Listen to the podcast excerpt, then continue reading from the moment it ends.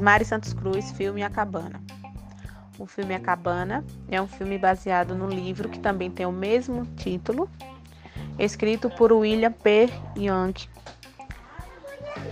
Tem como diretor Stuart Hazeldine e roteiro feito por John Fusco. O filme foi lançado em 2017, dez anos depois da primeira edição do livro.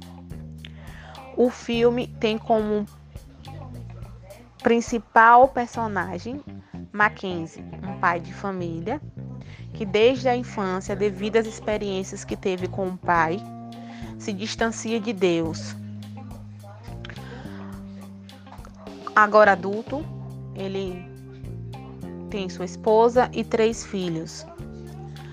Ele passa por um grande drama quando perde a sua filha, que foi violentada e morta dentro de uma cabana no momento em que ele e os três filhos saíam para acampar. Esse, essa situação acabou trazendo grande dor, sofrimento e um distanciamento dele em relação à família e maior ainda de Deus. Um pouco depois, no momento em que ele se encontrava só, ele recebe uma carta do próprio Deus pedindo para que ele se encontrasse com ele no local onde a sua filha havia sido morta.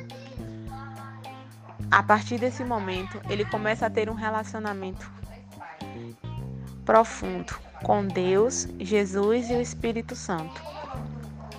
Esse relacionamento leva ele a perceber que as coisas que acontecem no mundo, na, maia, na sua maioria, são fruto das decisões que nós mesmos, seres humanos, tomamos.